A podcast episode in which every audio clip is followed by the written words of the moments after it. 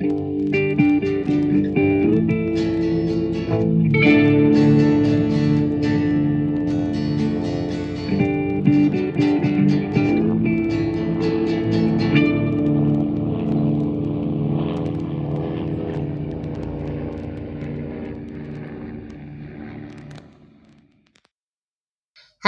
und herzlich willkommen zu einer neuen Folge Mesh unter Messer.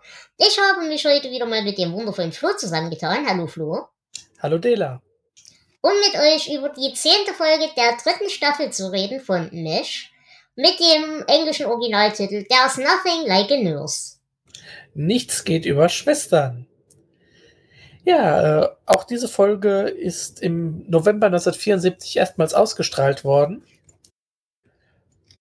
Und es ist die 58. Folge der Serie. Mhm. Ja, ähm, worum geht's? Ähm, wir fangen das Ganze an äh, damit, dass Frank wie immer die Schwestern im OP anmault.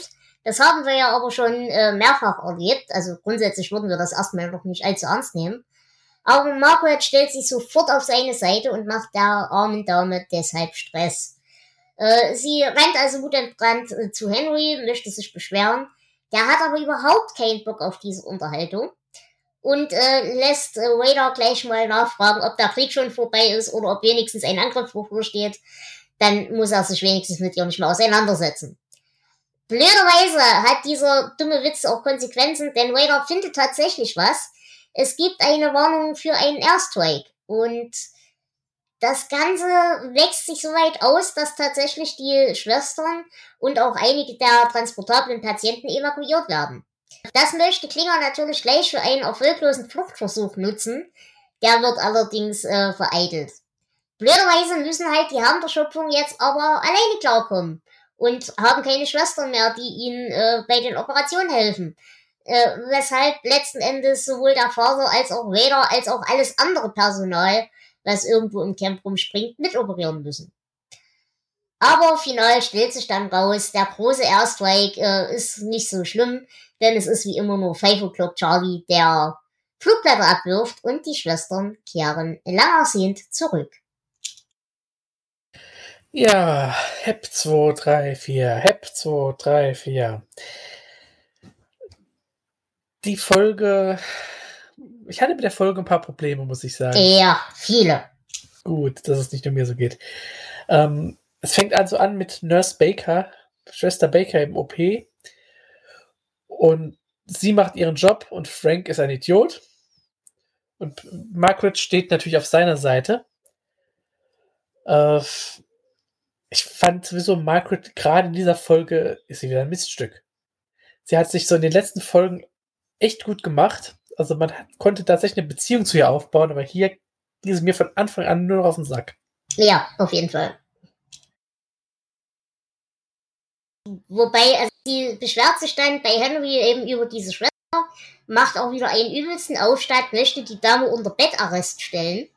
Und fantastisch fand ich da Henrys Reaktion. Margaret, you can't keep a nurse in bed for a month. Although, some have tried. Also, äh, Margaret, du kannst deine Schwester nicht einen Monat lang ins, in, ins Bett befehlen.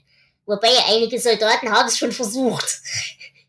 Wobei, ähm, sie will ja, dass sie auf der Bettkante sitzt den ganzen Tag und auf Abruf wartet. Was ja noch fieser ist. Also im Deutschen zumindest. Ach ja. Ähm, dann, was mir aufgefallen ist, äh, Captain Spaulding ist wieder da. Der Mann mit der Gitarre. Ja, stimmt. Und, äh, der verfolgt uns auch durch die ganze Folge. Ja, ich fand das nett, aber ich fand es für diese Folge irgendwie unpassend. Ja, vor allem war es zu viel. Ja, wenn das irgendwie so eine Anthologiefolge gewesen wäre und man hätte zwischendurch immer so ein paar Songs gehabt, das hätte ich äh, verstanden, aber in dieser Folge fand ich das irgendwie fehl am Platz. Aber er singt zusammen mit Trackmar und Hawkeye äh, ein paar Lieder. Und genau. äh, dabei bemerken sie auch, dass die Schwestern ihre Sachen packen und in einen Truck äh, verladen. Ja, ja, und äh, ein Sack fällt vom LKW und jammert. Genau, und es stellt sich raus, es ist Klinger, der sich wieder mal davon schleichen wollte. Aber bevor das äh, soweit ist, eine großartige Szene haben wir jetzt übersprungen. Nämlich als äh, Hotlips ihre Sachen packt, kommt Vader rein. Äh, ja, sie denkt erstmal, es ist Frank, aber es ist Vader. Und ähm, ja, die ganze Situation ist erstmal ein bisschen unangenehm, aber Vader, freundlich und hilfsbereit wie er ist, bietet ihr Hilfe an und äh, teilt ihr eben mit, ja, ist dir eigentlich klar, dass du äh, meiner Schwester sehr ähnlich bist? Halt in viel älter. Und äh, sie sagt halt, ja, aber bestimmt deine jüngere Schwester. Naja, nein, sie ist 37. Und dann wird er aus dem Zelt äh, kommandiert. Ja, da merkt man auch, wie ungeschickt er doch mit, im Umgang mit Frauen ist. Also, ja, war nicht so ganz glücklich. in, in, in dem Moment weiß ich wirklich nicht, aber ich glaube, er meinte es wirklich nicht böse. Ich glaube, das war kein Diss. Ich nee, glaube, er wollte wirklich freundlich sein zu ihr. Das denke ich auch. Also, es war halt nur wieder Raider. Naja, auf jeden Fall, die Schwestern verschwinden. Und wir haben halt jetzt nicht nur das Problem, dass wir komplett alleine operieren müssen, was ich auch großartig finde, weil sie halt tatsächlich den Barkeeper aus dem Offizierszelt äh, mit äh, ran schaffen und so weiter. Also da ist wirklich alles auf dem Bein, was irgendwie einen, eine Nadel oder einen Tupfer halten kann. Äh, die Operationsszene fand ich, fand ich ziemlich klasse. Die, die hat mir gut gefallen. Ja, äh, fand ich auch. Also war gut gemacht. Ähm, was mir, was wir auch noch übersprungen haben, ist die Abschiedsszene zwischen Frank und Margaret, die ich echt creepy fand. Frank gibt Margaret nämlich noch ein Geschenk. Ja, ein, ein, ein Briefumschlag mit seinen Haaren. Eigentlich wollte er sie seiner Mutter schicken, aber ach nein, er gibt sie lieber Margaret, denn falls ihm etwas passiert, so kann sie doch mit ihren Fingern immer durch seine Haare streichen. Oh, ja, das oh. war, aber es wird noch creepiger in dieser Folge. Leider, ja. Naja, und wie gesagt, wir haben halt nicht nur mit den rein ähm, produktionstechnischen Problemen zu kämpfen, seit die Schwestern weg sind, sondern, und da fand ich tatsächlich den Einsatz dieses äh, Gitarrenmanns ganz praktisch und ganz hübsch. Sie sitzen dann eben äh, in Erwartung dieses Airstrikes noch in der Offiziers, äh, im Offizierscasino und betrinken sich und ähm, bejammern halt alle, dass sie die Schwestern vermissen und das eben vor allem auch auf ja rein zwischenmenschlicher Ebene, was auch äh, dazu führt, dass eben der Gitarrenmann ein sehr rührseliges kleines Liedchen ansp anspinnt, äh, an, anstimmt. Ja. Ja. Ähm, ich glaube, sie vermissen sie also nicht nur auf zwischenmenschlicher Ebene, sondern wenn man der OP-Szene merkt, ist auch sehr, sehr stark auf äh, der professionellen genau. Ebene. Weil es läuft halt ohne die Schwestern wirklich nichts. Naja, aber der, der halt am meisten leidet, ist tatsächlich äh, Frank. Denn äh, erstens ist er der Einzige, der irgendwie diesen Airraid für voll nimmt.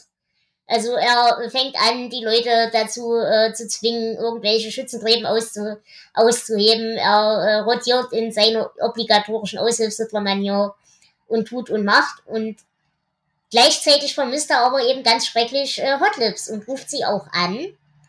Und da kommen wir zum nächsten echt creepy Moment. Ja, ähm. Er ist sehr eifersüchtig ähm, auf einen möglichen Liebhaber. Also sie hat da jemanden kennengelernt, aber das Ganze ist natürlich vollkommen harmlos. Und er sagt ihr, dass wenn sie sich einen anderen nimmt, dann wird er sie beide umbringen. Also sie und den Liebhaber umbringen und dann tötet er sich selbst. Und Erstmal kriegt das komplett verkehrt rum raus, aber ja. ja. Und was noch schlimmer ist, das findet Margaret so, ja. Also man sieht ihr das oh, richtig an und das ist ernsthaft gruselig. Ja, sehr. Das, die beiden sind in dieser Episode irgendwie noch schlimmer, als sie vorher waren. Naja, aber sie haben halt hier auch wieder, und das war wieder einer dieser Momente, wofür ich diese Serie liebe, ähm, er, er berichtet ihr halt, wie sehr sie ihm fehlt und so weiter. Und es fällt dann halt so dieser Satz, äh, The only thing that keeps me going without you are the letters of my wife. Und da reagiert sie dann auch wieder, wie sie als Hotlips reagiert. Also er sagt eben, ähm, das, eigentliche, das Einzige, was mich ohne dich hier am Laufen hält, sind die Briefe meiner Frau. Und natürlich reagiert Hotlips darauf, echt unglücklich. Aber sie vergisst es halt sofort wieder. Und das nehme ich ihr ein bisschen übel. Ja, es ist. Hm. Ich weiß es nicht. Das, ich glaube, die beiden sind auch mit einer der Gründe, warum ich diese Folge so merkwürdig finde. Mhm. Äh, sie sind nicht, nicht wirklich in, in Charakter. Also, und doch irgendwie schon, aber total überdreht und total merkwürdig. Ich finde, die Figuren benehmen sich nicht so, wie sie sich sonst benehmen. Ja. Und das Ganze hat einfach auch keinen Grund. Und das ist echt komisch.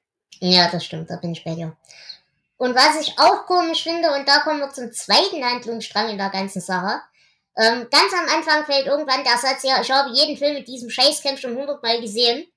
Außer diesen einen, den Frank unter seiner, unter sein, unter seiner Matratze liegen hat.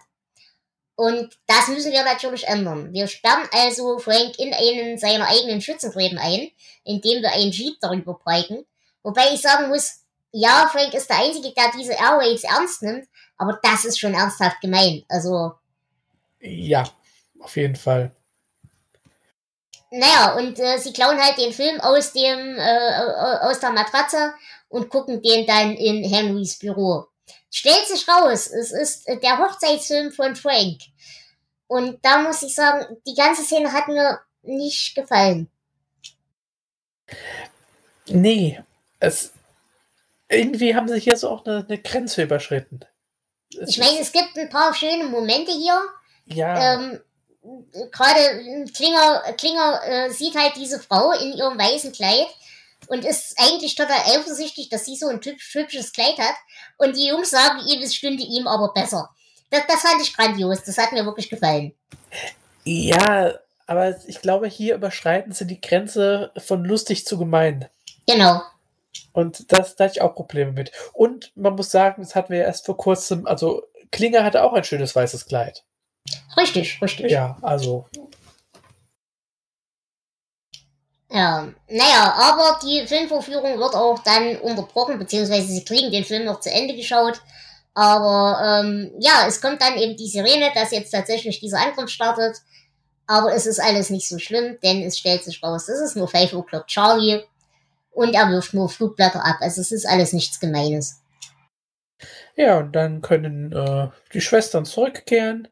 Es wird gefeiert und Captain Spaulding singt wieder ein Lied. Genau. Ja. Ja, ähm, hast du hier Zitate? Ja. Sagen Sie, ich bin an einem Kater gestorben und habe keine Nachsendeadresse hinterlassen. genau. Ähm, dann äh, auch wieder so eine Unterhaltung, als sie dieses Hochzeitsvideo gucken. Äh, äh, sie sehen halt, wie Frank gerade den Hochzeitskuchen zerschneidet.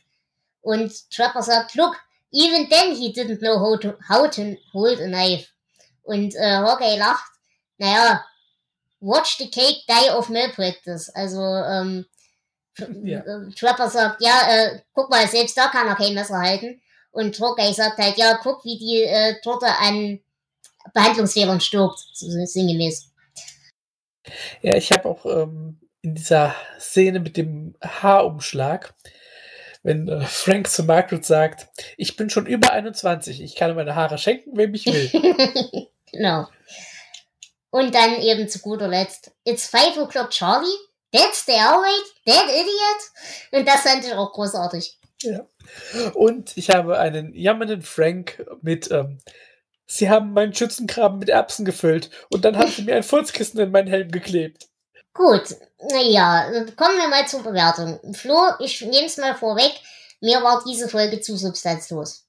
Es hätte mir wesentlich besser gefallen, wenn sich dieser, dieser Streit zwischen den, den Schwestern und den Ärzten ein bisschen exzessiver ausgewachsen hätte man hätte das ja durchaus auch dann eben genauso auflösen können mit diesem, mit dieser Evakuierung, dass die halt dann merken, wie am Arsch sie sind ohne ihre Schwestern.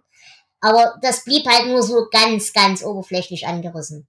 Und ich gebe dir recht, im Großen und Ganzen ist die Folge sehr substanzlos.